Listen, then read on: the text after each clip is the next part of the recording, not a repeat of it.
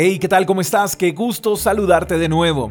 Primera de Juan capítulo 2 versos 15 y 17 dicen, No amen a este mundo ni las cosas que les ofrece, porque cuando aman al mundo no tienen el amor del Padre en ustedes. Pues el mundo solo ofrece un intenso deseo por el placer físico, un deseo insaciable por todo lo que vemos y el orgullo de nuestros logros y posesiones.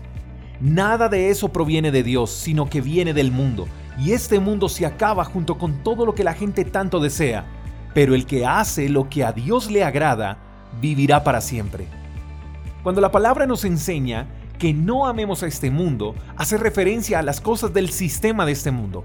El mundo se encuentra en una crisis económica como nunca antes, y debido a esta fractura monetaria, el afán por tener y retener se incrementan con rapidez. Dice que el sistema de este mundo solo ofrece un intenso deseo por el placer físico. En pocas palabras, existe un intenso deseo por el consumismo. Queremos todo lo que se nos ofrece en las diferentes campañas publicitarias. Nuestro corazón se inclina a vivir conforme a nuestros deseos y a nuestra concupiscencia.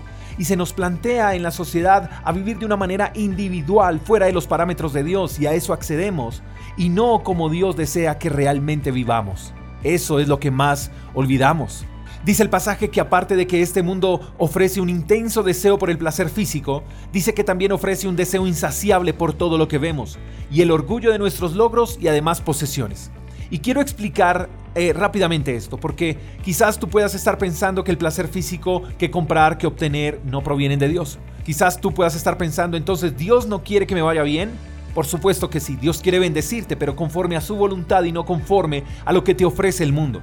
El problema está en que obtener todas estas cosas que queremos se tornan en obsesión, y la obsesión por tener te llevará a la apariencia, porque el deseo impuesto por el mundo te llevará a competir y no a obtener las bendiciones de manera orgánica, y además te llevará a suplir tu deseo insaciable por lo que estás deseando y por lo que quieres experimentar. Dice también el pasaje que este mundo se acaba junto con todo lo que la gente tanto desea, pero el que hace no dice el que piensa o el que lee, dice el que hace lo que a Dios le agrada, vivirá para siempre. Eso debe centrarnos en lo eterno. Lo mejor que puede adquirir el ser humano no son posesiones ni modas. Eso se acaba. Todo lo que se adquiera en esta tierra es efímero. Lo mejor que puede adquirir el ser humano es vivir para siempre, o sea, una eternidad con Dios. Así que no te dejes seducir por lo que te ofrece este mundo, porque este mundo te ofrece mucho, te da poco y al final te quita todo. Sueña con cosas maravillosas, pero no trabajes por eso de manera enseguecida. Trabaja por lo que deseas, pero a la manera de Dios, sin apariencia, sin necesidad de impresionar a nadie. Dios te bendecirá sin afanes y sus bendiciones no añaden tristezas. Así que tienes dos opciones, ser bendecido a la manera de Dios o de acuerdo a lo que el mundo te ofrece. La manera de Dios puede que implique un poco más de tiempo y esfuerzo, pero sus bendiciones son mejores que las que el sistema te ofrece para vivir como si fueras eterno. Espero que tengas un lindo día, te mando un fuerte abrazo. Hasta la próxima. Chao, chao. Gracias por escuchar el devocional de Freedom Church con el pastor J. Echeverry. Si quieres saber más acerca de nuestra comunidad, síguenos en Instagram, arroba Freedom Church Call. Hasta la próxima.